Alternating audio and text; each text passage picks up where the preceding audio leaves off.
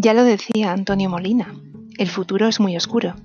Esta frase bien podría ayudarnos a visualizar el universo creado en la carretera por Cormac McCarthy. ¿Quieres conocerlo con nosotros?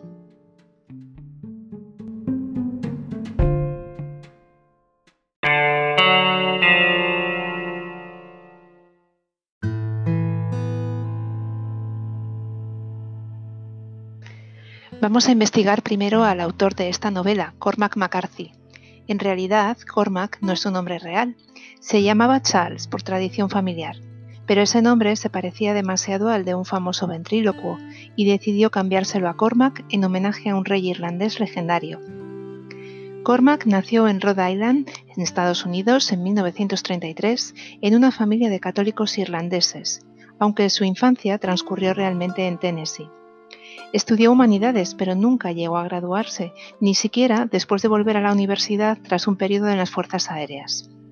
Fueron varias becas y la publicación de algunas de sus obras las que le permitieron ganarse la vida y viajar por Europa. La novela Todos los hermosos caballos, publicada en 1992, ganó el National Book Award, que es uno de los premios más prestigiosos en Estados Unidos. A partir de ahí, McCarthy entró en la lista de los mejores escritores de la narrativa actual. Dicen que su obra maestra es la novela Meridiano de Sangre. Ha publicado varias novelas, relatos cortos, obras de teatro e incluso guiones de cine. Se ha casado tres veces y tiene dos hijos. Actualmente reside en Nuevo México. No concede entrevistas y habla español fluido porque vivió en Ibiza en los 60 y ha residido durante casi 20 años en El Paso, en Texas. Varias de sus novelas se han adaptado al cine, entre otras la novela de la que vamos a hablar, La carretera.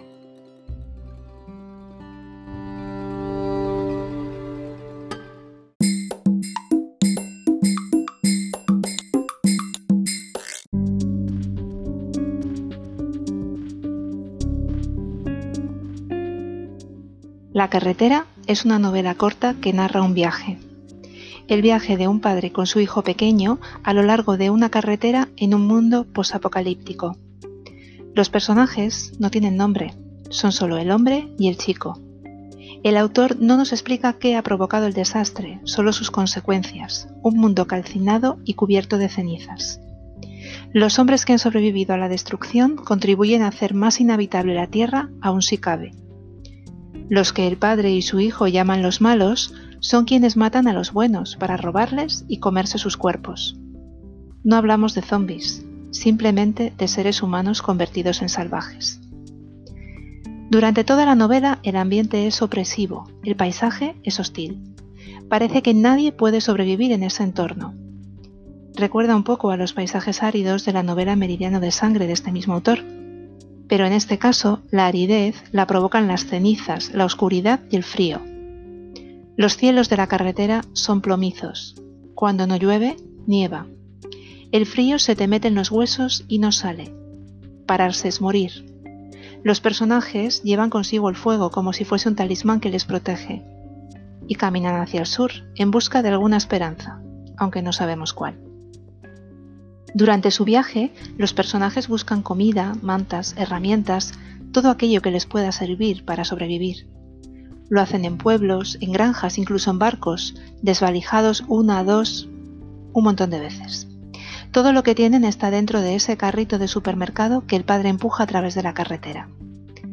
El niño no ha conocido otra realidad que la que vive actualmente, pero su padre sí, y tiene recuerdos cada vez más lejanos de su vida anterior y de su esposa. El padre está enfermo, sabe que va a morir, y su mayor terror es dejar a su hijo solo en este mundo. En la obra llaman la atención los diálogos sencillos y a la vez terribles entre los dos personajes, en los que el padre intenta que el niño no tenga miedo y el niño busca la seguridad en su padre, como una especie de mantra.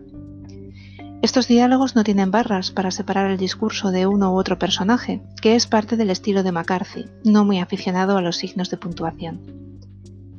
Al parecer, McCarthy se inspiró en esta novela en un motel del Paso, donde imaginó qué sería de aquella ciudad en 100 años y muchos de los diálogos de la novela recrean sus propias conversaciones con su hijo. La carretera ganó el premio Pulitzer de ficción en 2007.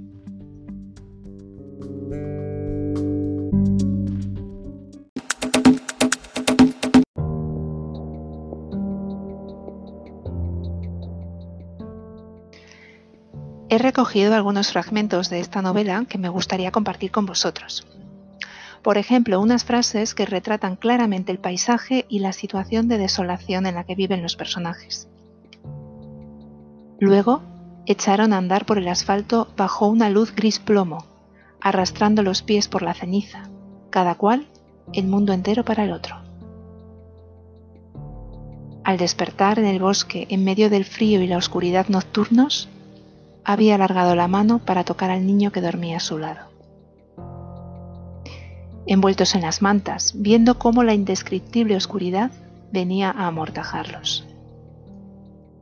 Un frío como para agrietar las piedras, como para quitarte la vida. Os traigo también uno de esos diálogos terribles entre padre e hijo. ¿Qué harías si yo muriera? Si tú murieras yo también querría morirme. ¿Para poder estar conmigo? Sí, para poder estar contigo. Vale. O este otro. Se sentó y paseó la mano por las tripas de las máquinas y en la segunda palpó un cilindro frío de metal. Retiró lentamente la mano y vio que era una Coca-Cola. ¿Qué es, papá? Una chuchería para ti. Quedémonos aquí sentados un rato. Es porque nunca más volveré a beber otra, ¿verdad? Nunca más es mucho tiempo. O este otro. ¿Eres muy valiente? Regular. ¿Qué es lo más valiente que has hecho? Escupió en la carretera una flema sanguinolenta. Levantarme esta mañana, dijo. Y finalmente estas palabras, que en apenas unas líneas, lo dicen todo. ¿Qué época era del año? ¿Qué edad tenía el niño? Las cosas cayendo en el olvido y con ellas sus nombres, los colores, los nombres de los pájaros, alimentos, por último, los nombres de cosas que uno creía verdaderas.